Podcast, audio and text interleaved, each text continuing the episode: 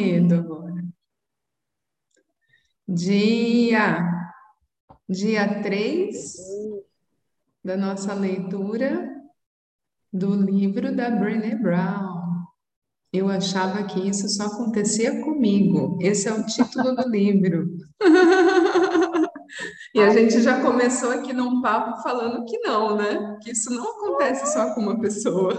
As histórias elas se repetem. O que muda, na verdade, é o como a gente lida com elas. Exato, os desafios estão aí, né? Como a gente olha para isso. Sim, é... esse, essa é a diferença.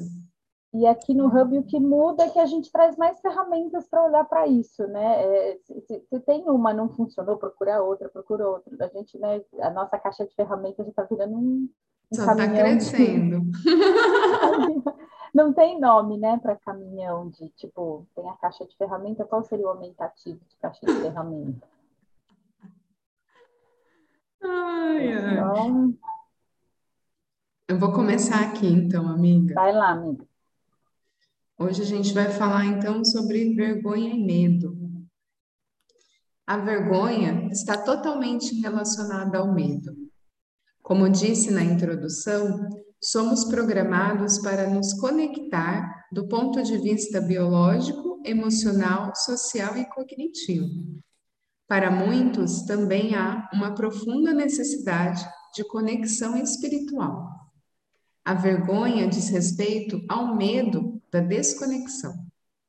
No momento em que experimentamos a vergonha, somos tomados pelo medo de ser ridicularizados, diminuídos ou considerados inadequados.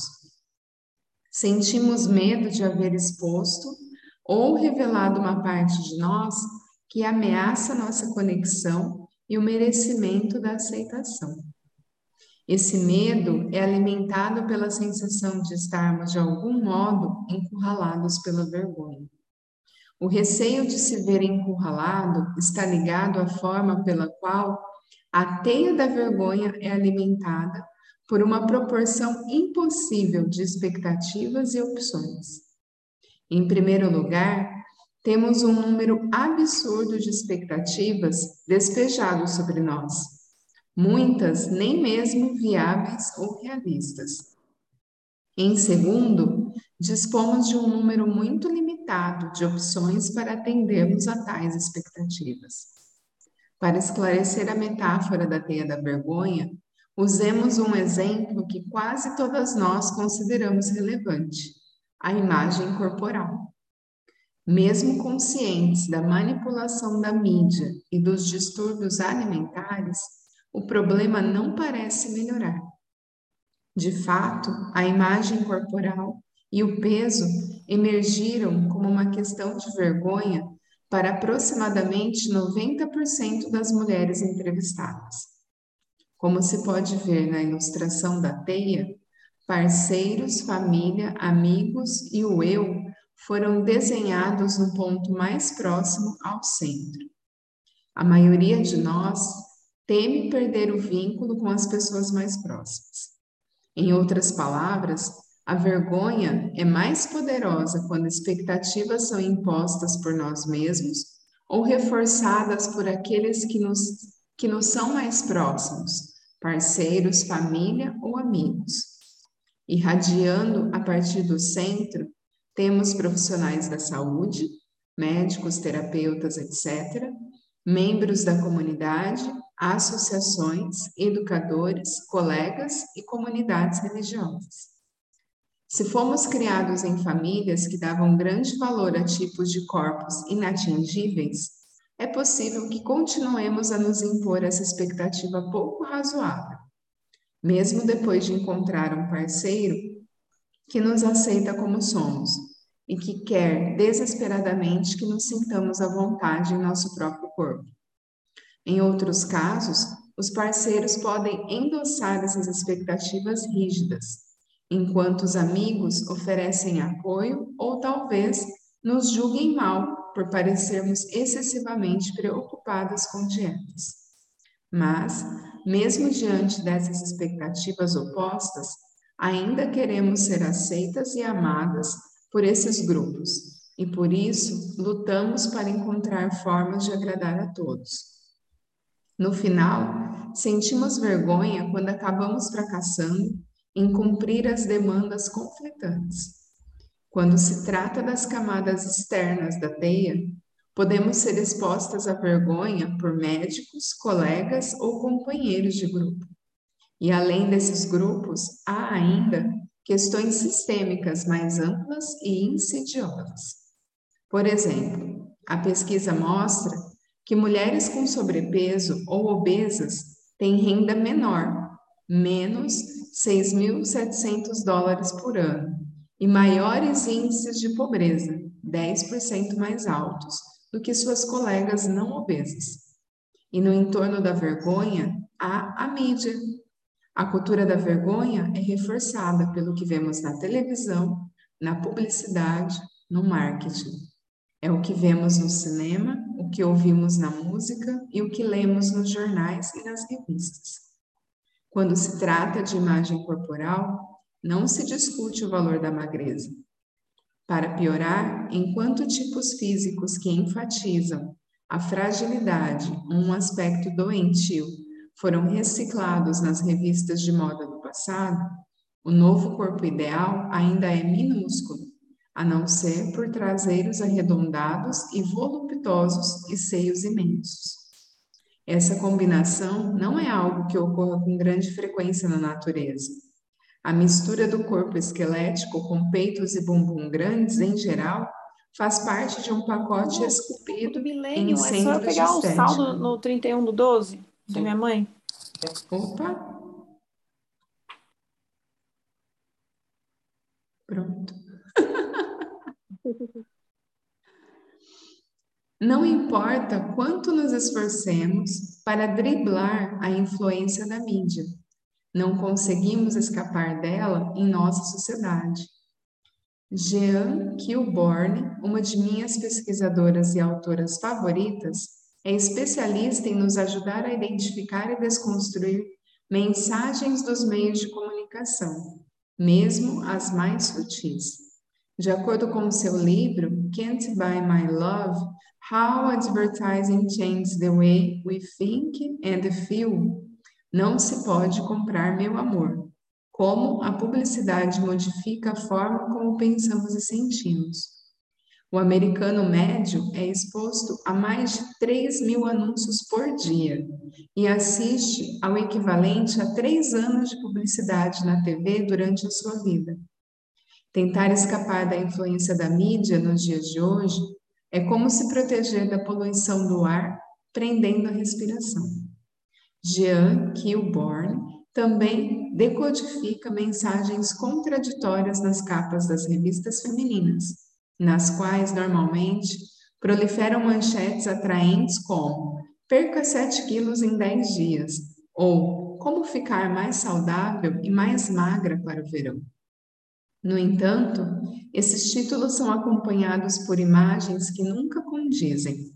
A chamada perca peso agora paira sobre um bolo de chocolate, em vez de estar ao lado da figura de uma mulher de 80 quilos que sua camiseta enquanto se exercita na esteira ergométrica.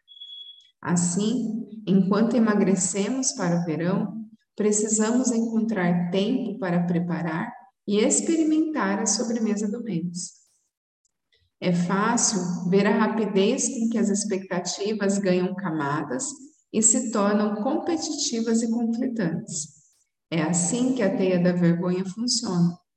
Temos pouquíssimas opções realistas que nos ajudem a cumprir qualquer uma dessas expectativas.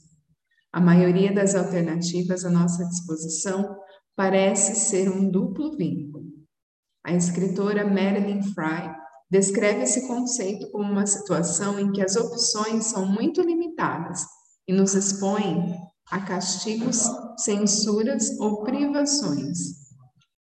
Com opções limitadas, toda escolha viola outra expectativa e acabamos com a sensação de que somos obrigadas a escolher entre o ruim e o pior.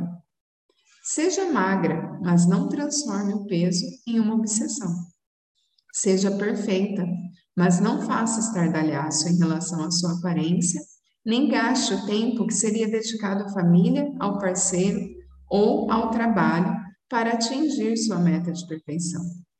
Tudo deve acontecer tranquilamente nos bastidores, de forma que você esteja com uma aparência ótima e nós não tenhamos que ouvir nada sobre o assunto. Seja simplesmente você. Nada é mais sexy do que a autoconfiança, desde que você seja jovem, magra e bela. Se não conseguimos fazer tudo, perder peso, assar o bolo e comê-lo, parecer elegante, permanecer saudável e em boa forma, comprar todos os produtos e ao mesmo tempo nos amar, porque por ser quem somos, ah, caímos na armadilha da teia da vergonha. E quando nossos medos começam a se transformar em recriminação e desconexão. Nossa, profundo, é. né? Profundo, eu né, diria, dona? É. Eu diria que seja simplesmente você, nada é mais sexy do que a autoconfiança, sem o, o entre parênteses, é o sexy hub, né? Total! Fala aqui, é ser sexy hub. Nada é mais sexy do que isso, né? Eu acho que é Nada. Isso. É sobre isso. Agora eu? Yes. vergonha, recriminação e poder.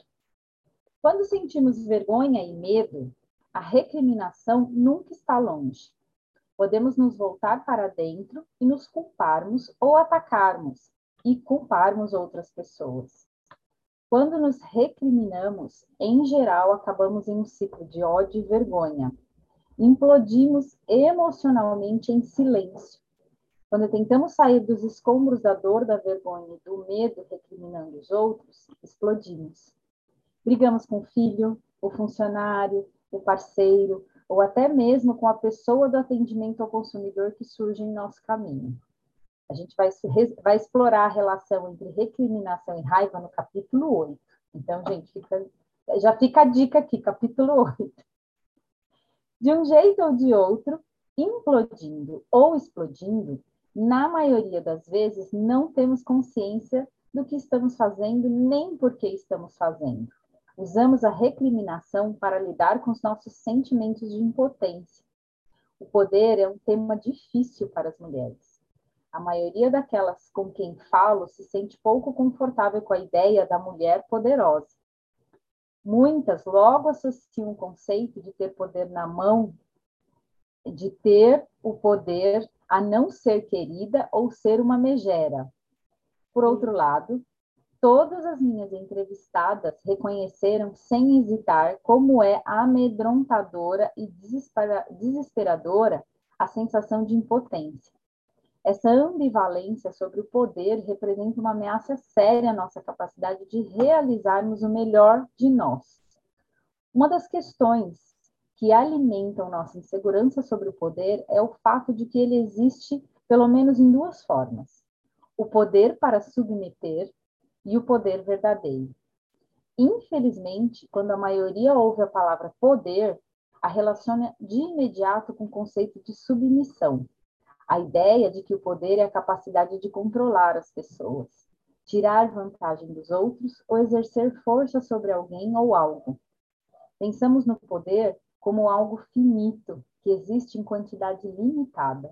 Portanto, se eu quiser algum, sou obrigada a tirá-lo de você. O poder para submeter é uma forma perigosa de poder. A doutora Robin Schmidt, psicóloga e colaboradora do antigo programa de TV da apresentadora Oprah White, a da Oprah, escreveu uma das formas mais insidiosas desse tipo de poder. Definirei quem você é e então farei com que acredite que essa definição é de sua autoria. Essa explicação estarrecedora captura o que a vergonha faz conosco. Ela nos obriga a botar camisas de força designadas pelo gênero e depois nos convence de que nós a vestimos sozinhas e que gostamos de usá-las. No ano passado, vi um exemplo potente disso no trabalho. Falo, muito, falo com, muito, com muitos grupos sobre vergonha e imagem corporal. Quando o Sabonete Dove lançou a campanha pela beleza real, perguntei às mulheres o que sentiam ao ver outras mulheres de verdade é, de calcinha e sutiã, em, em comparação com as modelos magérrimas. Não fiquei surpresa ao ouvir metade delas dizer que não gostaram. Muitas descreveram sua, sua reação da seguinte forma: Sei que provavelmente a campanha é um grande passo, mas tive uma reação emocional bem negativa a ela. Algumas sentiram vergonha alheia pelas modelos e outras disseram: Isso não me inspira a melhorar a aparência ou a perder peso. O que eu ouvi na época do lançamento da campanha é basicamente o mesmo que escuto, o mesmo que escuto das mulheres hoje. Sei que é libertador e maravilhoso, mas bem no fundo minha reação é: você é gorda demais, não é bonito o bastante, bote uma roupa. É importante compreender que a maioria das mulheres em conflito com suas reações emocionais às modelos Dove se parece com essas modelos Dove é o poder para submeter em funcionamento. Bem fiel à definição da doutora Schmidt. A beleza nos foi definida com tanta frequência e de tantas formas insidiosas que agora concordamos e endossamos essa definição como se a tivéssemos criado. O resultado é desastroso. Não queremos nos ver espelhadas nas revistas porque não somos perfeitas, magras ou belas o suficiente para sermos valorizadas. De forma irônica, a única maneira de nos libertarmos é reivindicar o nosso poder verdadeiro, o poder de criar e viver de acordo com as nossas definições. O dicionário Merriam-Webster define poder como a capacidade de agir ou de produzir um efeito. Essa é para grifar, né? O poder verdadeiro é basicamente a capacidade de modificar algo que se quer modificar, de promover mudanças. O poder verdadeiro existe em quantidade ilimitada. Não é preciso brigar por ele. E o bom é que temos capacidade de criá-lo. Ele não nos obriga a tirar nada de ninguém, é algo que criamos e construímos com os outros. Quando falamos sobre vergonha e impotência, estamos realmente falando sobre três componentes específicos do poder verdadeiro. Ai, caraca! Consciência, escolha e mudança. Chupa essa, entendeu? Consciência. Anota aí, amiga, grifa aí para mim. Não, nem vou falar nada. Só... O que é isso, Daisy? Poder, consciência, escolha e mudança, gente. É sobre isso para promover mudanças de forma. Só, só chinelada, né? Brené, onde você estava todos esses anos, Brené? Brené e Adler, né? É um casal perfeito. Para promover mudanças de forma eficaz e abordar nossos problemas, devemos, em primeiro lugar, estar a par do que são exatamente esses problemas. Em segundo lugar, precisamos ser capazes de encontrar soluções e identificar as opções disponíveis para lidar com as questões. Uma vez adquirida consciência do problema e das opções diante de nós, precisamos promover a mudança, agir com base nas escolhas que fizemos. Só isso. Gente, acabou a leitura, tá? Tchau. Vamos, vamos tomar mais um pouquinho de chinelada, vamos lá. Este é um ótimo momento para apresentar Gillian. Ai, a gente adora as, as, as, os exemplos que ela dá. Vamos ver aqui se a gente combina, né? Se da médica Gillian. Eu entrevistei em 2002 e novamente em 2005. Vou contar agora como foi nosso primeiro encontro. Mais adiante você descobrirá como a vida de Gillian mudou à medida que ela começou a desenvolver a resiliência à vergonha. Essa história ilustra a forma como vergonha nos cobre com sentimentos intensos de medo e recriminação. Em nossa primeira entrevista, Gillian me falou que sobre uma experiência de vergonha pela qual tinha passado e que a fez acreditar que estava surtando. Gillian desfrutava de um sábado particularmente relaxante com os dois filhos e o marido Scott. Gillian e Scott estavam sentados no pátio enquanto as crianças brincavam no quintal. Ela verificava a correspondência da semana quando encontrou um convite para uma festa de aniversário enviada para o filho de cinco anos. Ao começar a ler, ela foi tomada por emoções. Emoções a que ela se referiu como uma terrível combinação de medo, raiva e ansiedade. Ela descreveu a reação àquela torrente assim: Juro, do nada, eu me levantei e comecei a gritar com as crianças por fazerem barulho demais e a gritar com meu marido pela bagunça na garagem. Corri para dentro de casa e tranquei a porta do quarto. Scott a seguiu e ficou do lado de fora, girando a maçaneta e dizia, e ali dizia: Meu Deus, Gillian, o que aconteceu é, com você? Ficou maluca? Quando perguntei a Gillian o que havia deflagrado aquela tempestade, tempestade emocional, ela falou: Passei dias sem entender. Achei que estava ficando maluca, porque não era a primeira vez que aquilo acontecia. Por fim, me dei conta de que o problema era o fato de o convite ser para uma festa na piscina e dizer uhum. que os pais deveriam acompanhar as crianças. Gillian explicou que tinha muita vergonha de usar maiô diante de mães esguias e perfeitas. Ela disse: Às vezes, quando sinto vergonha, fico com medo e surto. Eu me sinto perdida. Nem sei o que está acontecendo. Enquanto Gillian e eu conversávamos sobre a reação ao convite de aniversário sobre o medo de ficar de maiô diante das mães perfeitas, ela explicou que sempre havia sentido, pou se sentido pouco à vontade com seu corpo, mas que depois de ganhar peso com as duas gestações, o problema tornara-se um incômodo maior quando pedi que falasse mais sobre a maternidade e a imagem corporal, ela começou a sacudir a cabeça e disse: Não consigo acreditar.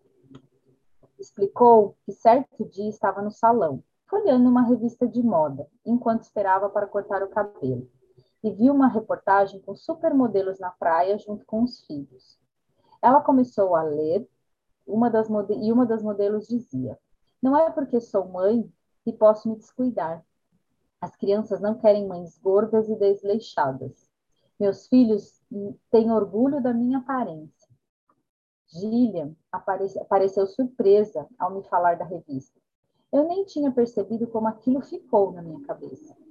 Claro que a única revista não seria capaz de desencadear sentimentos de vergonha tão fortes se já não houvesse uma vulnerabilidade.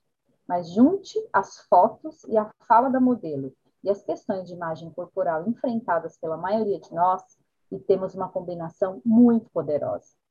Nesse exemplo, fica claro que Gillian se sentiu amedrontada, acuada e impotente.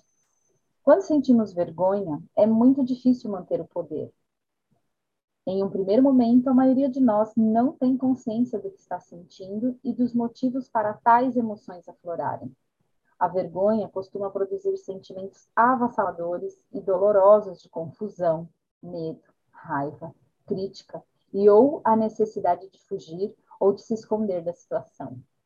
É difícil identificar a vergonha como uma questão crucial quando tentamos administrar emoções tão intensas.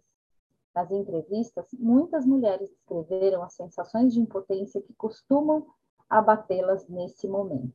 Vamos a ela. A vergonha é aquele sentimento que toma conta de você quando uma onda quente. E assim que chega, você pensa: ai meu Deus, onde eu posso me esconder? Como posso desaparecer? A vergonha é o sentimento que faz com que você acredite não merecer a consideração ou o amor de ninguém. Você crê que é tão ruim que não pode sequer culpar os outros por não se importarem com você. Quer apenas ser engolida pela terra.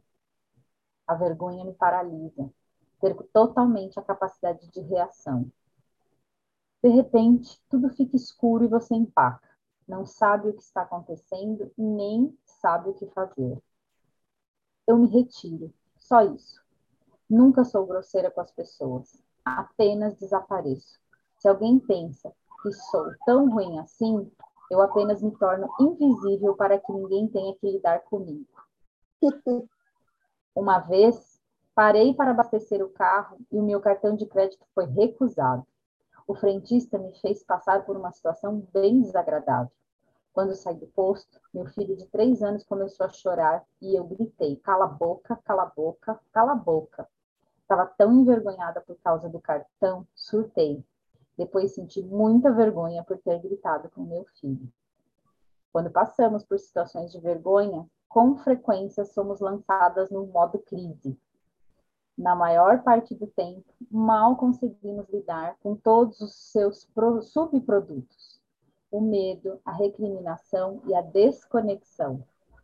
De fato, uma pesquisa recente sobre o cérebro nos ajuda a compreender que a vergonha pode ser tão ameaçadora que, em vez de processá-la no neocórtex, na parede evoluída, na parte evoluída do cérebro, que nos permite pensar, analisar e agir, entramos num modo muito primal de lutar, fugir ou, ou paralisar. Nesse modo, o neocórtex é ignorado e o acesso ao pensamento avançado, calmo e racional praticamente desaparece, bem como o processamento das emoções. A parte primitiva do cérebro entra em ação e é nesse momento que nos tornamos agressivas, sentimos vontade de fugir ou de nos esconder. Ou ainda ficamos paralisadas, às vezes sem ter a menor ideia do motivo. A boa nova é que, ao praticar a resiliência à vergonha, podemos alterar essa reação e é sobre isso que falaremos mais no capítulo 3.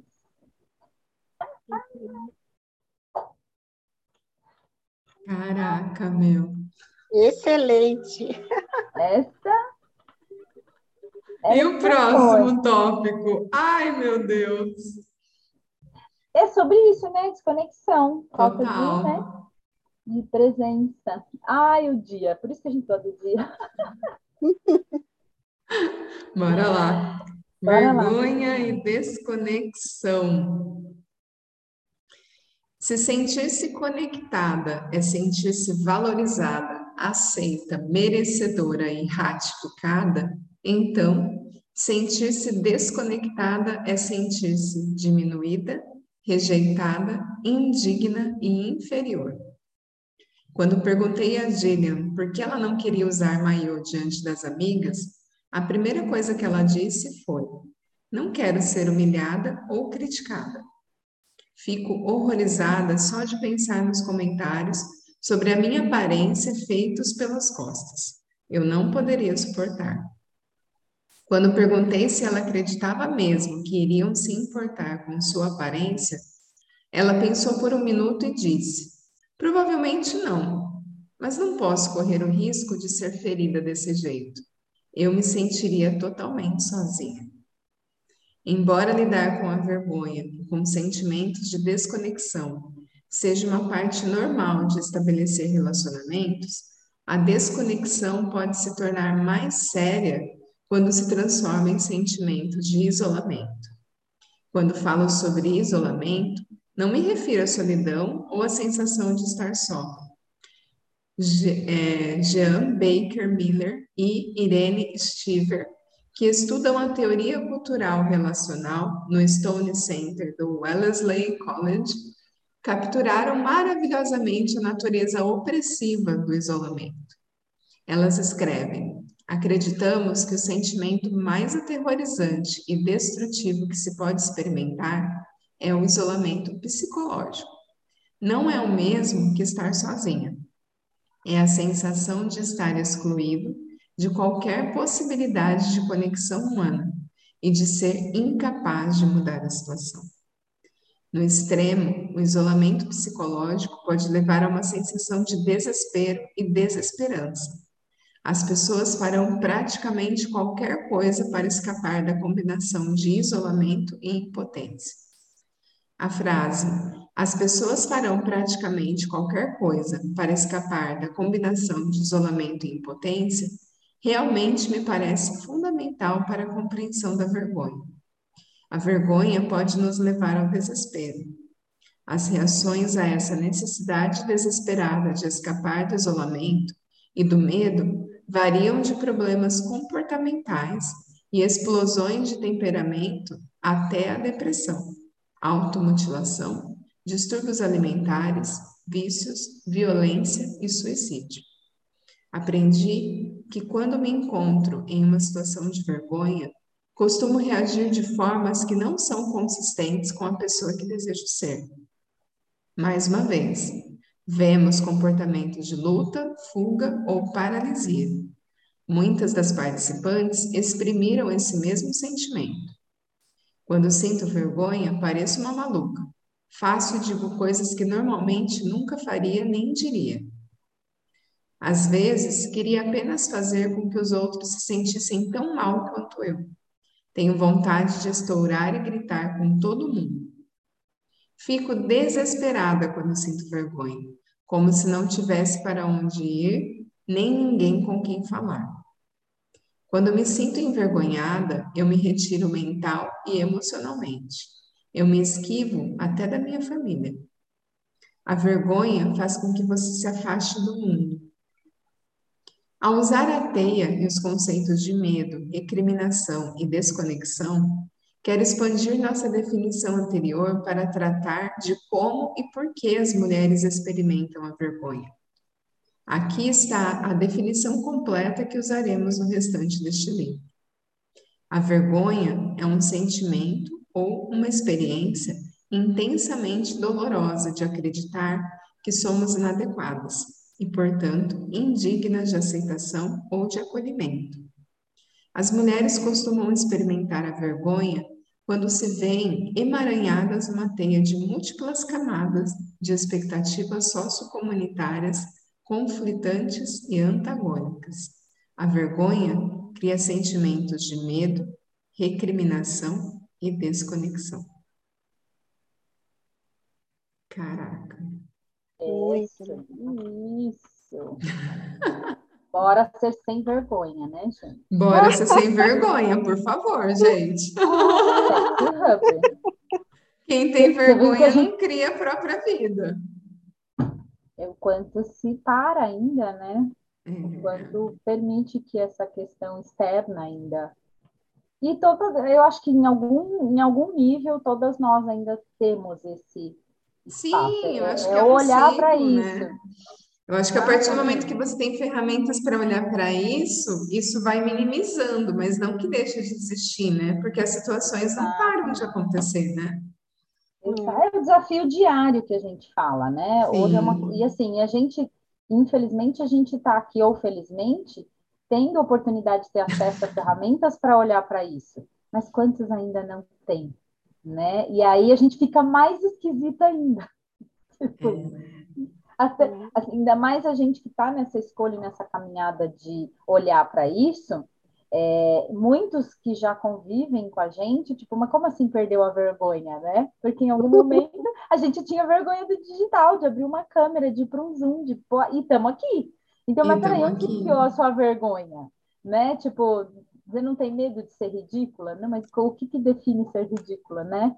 E aí a gente tem eh, ferramentas para olhar, que eu acho que em certa parte ela trouxe aqui, a definição. Qual que é a definição, né? De, de tudo isso que ela trouxe. Essa coisa do antagonismo, né? Se a gente está é. parando é porque a gente não está se encaixando, mas verdade que a gente tem que se encaixar? Então, acho que essa realidade tem ajudado muito no sentido que o diferente está cada vez mais vindo à tona. O ser diferente é o legal ser diferente, mas também não fazer disso algo. Mas não é, não é ser fazer... diferente no sentido de Exatamente. se rotular como diferente, né? O diferente, porque... na verdade, é aceitar quem você é, escolher Exatamente. seguir o que é leve para você, independente do que estão falando, que você porque deveria ser ou fazer. Exatamente, porque o ser diferente entra no modo defesa também, né? Sim, é, é como a gente total. fala, usar a ferramenta não para criar, mas para provar. É o, é o reagir, né? Na verdade, uhum. ser diferente acaba se tornando uma reação e não, não é um alinhamento com você mesma. Exatamente, porque aí a brincadeira aqui é você com você mesmo, né? É. Você na frente do espelho ali, a verdade nua e crua que Quem é você no rolê? Exatamente. E quando vai para esse aspecto corporal, eu acho que pega para a maioria, né? E mesmo quem escolhe ser diferente, porque é, é algo que a gente percebe às vezes, principalmente entre adolescentes, talvez assim, que assume uma postura de ser esse diferente, mas o quanto está disposto a bancar essa diferença, né? Sim. É, ou, é no, ou é no espaço da rebeldia, ou é no espaço de. Então, aí, o quanto que está desconectado da tua essência, né? E aí entra essa coisa da, da conexão. Né, a Camis falou assim, porque temos essa necessidade de validação do externo, né? Uhum. É o pertencimento, né? Isso é muito forte, né, na gente como ser humano, né? Todo mundo quer pertencer, se sentir parte de um grupo, é, mas eu acho que esse movimento só acontece a partir do momento que você acolhe você mesmo primeiro, né? É, o, é... ser que você é. A partir É desse espaço, aí o outro vai te acolher, porque é a energia, né, gente? O, você se aceita, o outro te aceita. E assim, é muito como ela usou o exemplo da propaganda do Dove, e aí eu acho que entra é uma, uma linha muito tênue. Se você não está num grupo realmente disposto a te acolher, é, é aquilo que a gente fala, né? O caminho da autoconsciência ele não é leve, porque você em algum momento vai ver que é sobre você. Então, todas as mulheres que de alguma forma se sentiram desconfortáveis com a Dove tinham exatamente aquele estereótipo de corpo. Né? Então, não é sobre o corpo que você está vendo ali, é sobre o seu. Então, perceber, eu acho que o que ela está trazendo aqui é mais uma ferramenta que, quando perceber uma irritabilidade, perceber por que está nessa irritação, né? E assim, eu acho que o tempo todo a gente vai estar sendo exposto a isso, que foi como a Camis colocou, a, a mídia traz muito isso. E o quanto isso é no nosso dia a dia, porque a mídia é fácil hoje, é só você não assistir mais aquilo e tudo bem. Mas e quando o negócio bater ali com você mesma? Né? Aquele convitinho de festa de aniversário que você vai, ou aquela festa de casamento que você fala, não tem roupa, porque não vai entrar, ou não vai caber, ou meu cabelo, ou isso, ou aquilo. É, quanto essas pequenas sutilezas, hein? ou quando você senta para comer e você olha para o prato de comida e fala, não posso comer isso porque eu vou engordar. Onde que está esse medo do engordar ou do não engordar? É, é olhar para isso e, e, aí entra o que se é uma questão para se olhar, age, né? É, olha para isso, perceba o que está por trás disso e o que você pode fazer para mudar isso. Porque não tem nada a ver com o outro, né? Sempre com a gente. Sempre com a gente. E, e aí tem o hub, né? Que é o que a gente fala aqui.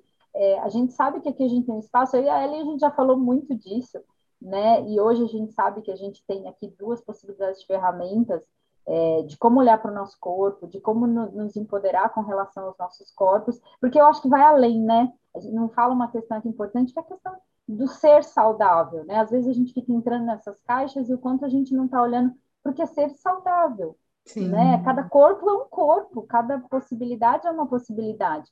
E aí você vai entrando, como ela fala no começo da leitura, né? De corpos magros com formas arredondadas. É verdade que é isso que vai criar mais? É olhar o que vai criar mais para o nosso É, eu acho corpo, que o movimento Criar essa conexão com ele. Para criar conexão e para sair desse espaço da vergonha é o movimento das, de sair da das definições.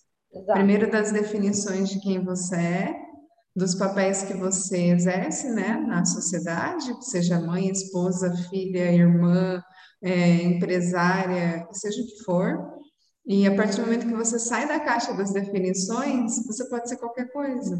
Você pode ser você. Pode- você pode ter qualquer forma, né? Não é, porque qual a definição de forma, né? É, é engraçado. Esse é quem, quem conhece eu e a Ellen no presencial, ela é muito mais alta que eu. E é muito engraçado que ultimamente eu tenho me conectado com pessoas mais altas. E, on- e foi engraçado. Essa semana eu atendi uma pessoa. Ela falou: não, peraí que eu vou me abaixar para ficar igual. Oxi, não, pode ficar alta aí mesmo. Reconhece ser mais alta e tá tudo certo. Não tenho problema de ser baixinha, não. Adoro a galera avatar. Porque eu só olho para cima, né? Não precisa ficar olhando para baixo, eu só olho para cima, ó. Aqui o olhar é. e aí é sobre isso, porque às vezes o quanto a pessoa se coloca nesses lugares e é inconsciente. E aí a gente está aqui para trazer essa presença, né? A gente tem ferramentas diárias, eu acho que a Brené está trazendo mais né?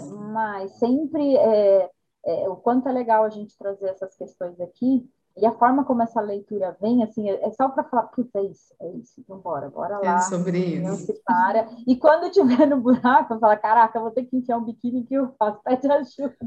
A gente pode, tipo, tamo junto.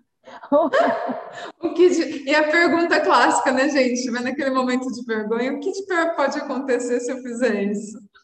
Cara. No mínimo, você pode é morrer muito... de rir de você mesmo, e tá tudo certo. É isso, cara. É olhar o que te incomoda, na real, e se incomoda porque incomoda, e o que você pode fazer para mudar isso. E aí, eu acho que o que vem antes dessas ferramentas é a pergunta né? Uhum. Que aqui ela, ela fala de uma outra forma, mas como ter essa presença, essa conexão? Como que você identifica o problema, né? Como você identifica que tem uma questão, uma dor, e aí, aí percebeu, peraí, agora como que eu posso fazer para mudar isso? Aí, meu, aí manda um direct que a gente tem um monte de possibilidades. Infinitas, infinitas, infinitas. Porque eu achei muito interessante o que ela falou dessa coisa do poder infinito.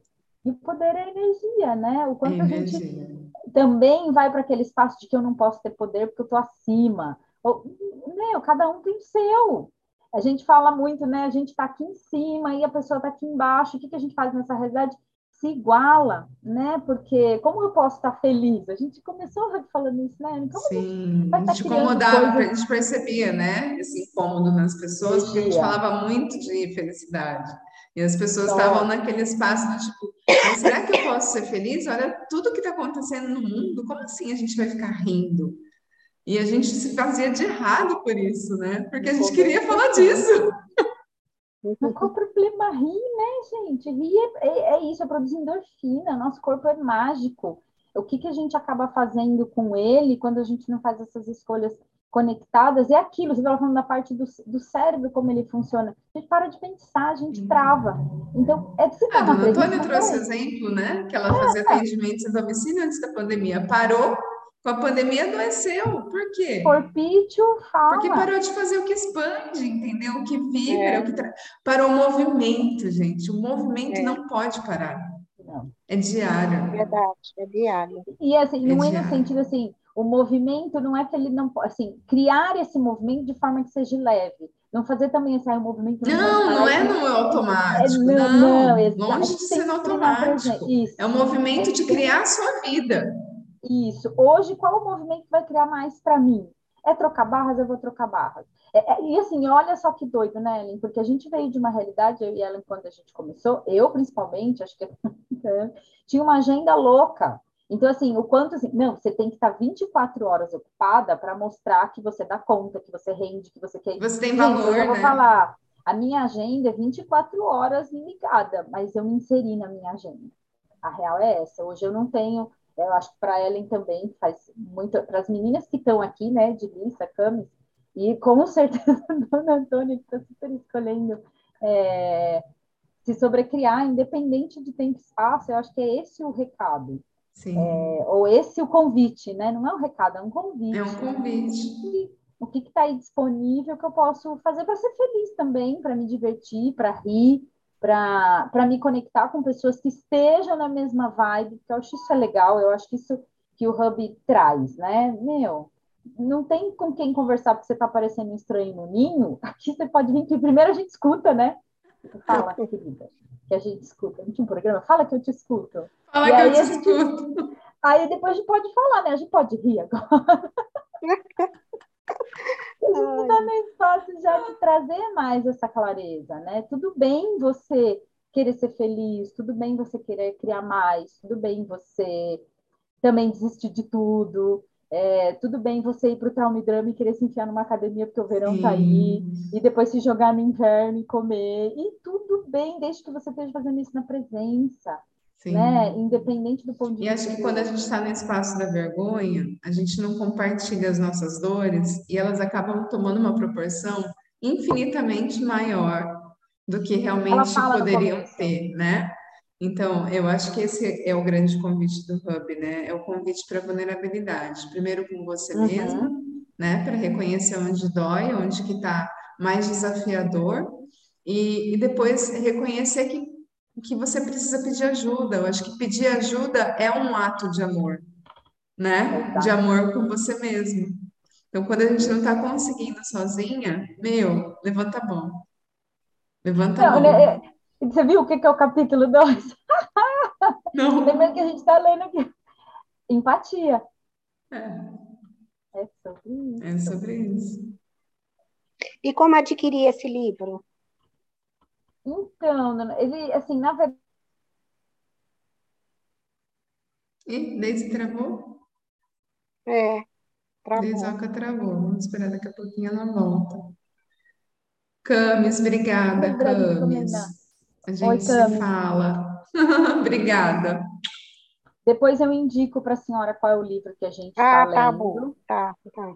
É, dá para comprar pela. Acho que é mais Dá fácil comprar comprar pela pela internet, internet. ou é um encaminho- título que não é tão comum. Eu, pelo menos, nunca vi nas livrarias esse livro. Não, eu vi, mas só tinha um, me arrependi de não ter comprado, mas É, encomendando, é, encomendar ele é possível, mas é um Sim. livro da Brené Brown. É o quarto livro dela que nós estamos lendo, ou esse é o terceiro? Eu acho que é o terceiro. Terceiro. Terceiro livro. Que a gente já leu vários. Mas depois do Antônio também eu já compartilhei Não, Camis, a Ana. gente às vezes não tem noção. Obrigada por compartilhar e por trazer esse olhar. Sim. Não, porque cai a ficha pra gente também. A gente tá Sim. lendo, fala, ah, a gente não leu. Não é ego, sabe? Mas é, é, às vezes a gente se faz de errado e fala, ai, Deise, o que a gente está fazendo aqui, sabe? Aí a gente lê essas coisas, fala, ah, aham. Mas, gente, o que a gente pode falar, dar um spoiler, o próximo capítulo, né? Que é o 2, já começa com uma pergunta que eu acho que é top. Como superamos a vergonha? Então, acho que ela vai trazer. Então, é, é papel e caneta na mão pra gente ir pro Sexy Hubble. E repito o que dizem para mim: não se parem. A bicicletinha não para. A gente já tá sem freio faz tempo. O digital tá pequeno, gente, porque a gente não tá dando conta de levar tudo que tá aprontando. É muito sobre isso, não, não se parar. É isso. É 24 por 7. Ai, ai. Só venham, só venham. Com certeza a bicicleta tem espaço. Mas tem que pular. Ai, é verdade, não dá, pra- a gente não para para ninguém subir. Tem que, tipo, no máximo a gente estica o dedinho assim, ó. Vem! Aí a pessoa agarra o dedinho, opa! Não consigo ir, me emociona aqui, ó. Não consigo ir. É isso aí, cara, estamos juntos. Ai, ai. É isso, gente, é isso. É uma doideira que acontece. A gente só respira e vai. Só. Só. É Ainda isso, bem que a gente meninas. né? Segunda que vem a gente volta, talvez em outro horário, né? Porque acho que a Deisalva vai estar chegando em São Paulo segunda que vem esse horário. É. São, chegada de busão em São Paulo é uma incógnita. né? Exato, uma incógnita, ainda mais numa segunda-feira, né? Mas a gente nem pensa nesses detalhes. Não, a gente só vai. Chegada na sexta, chegada na segunda, assim, enfim. Mas é isso. Mas, doutora, se- com certeza, dependendo de como voltar na segunda, tem volta. na semana. Tá ótimo, então. Segunda, que dia que é? Eu vou viajar dia 3 e volto no sábado, mas é dessa. Ai, que delícia. é. Na próxima segunda é dia 4.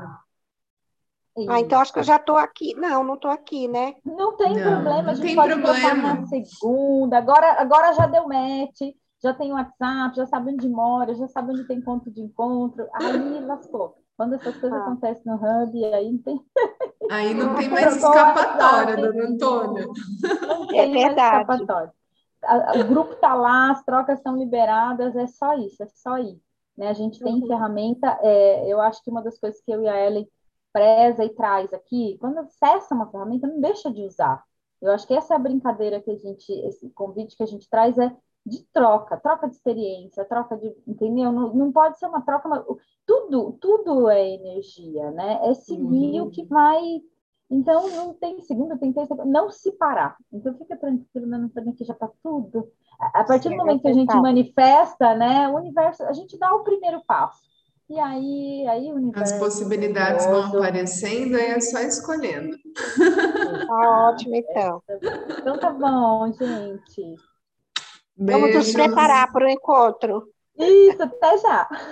Tô ansiosa. Ai, respira, Muita calma, né? já, já a gente vai dormir na maca.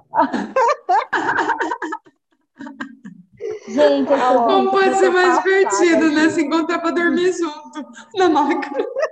Do, olha, do digital para o presencial em dois segundos é isso. É, essa mágica. Tchau, tchau. Muito obrigada por tudo. Beijo. Vai perder o Uber, dona Antônia. Tchau, tchau. É, lá nove e meia ela falou que vai mandar. Será que chega em meia hora? Chega, Eu tô aqui. rapidinho. Depois do terminal João Dias? Chega, ele Chega vai sair sim. de ladinho já. É, então tá bom. Então Beijo tá. para as duas. Beijo, Obrigada, gratidão. Beijo, beijo.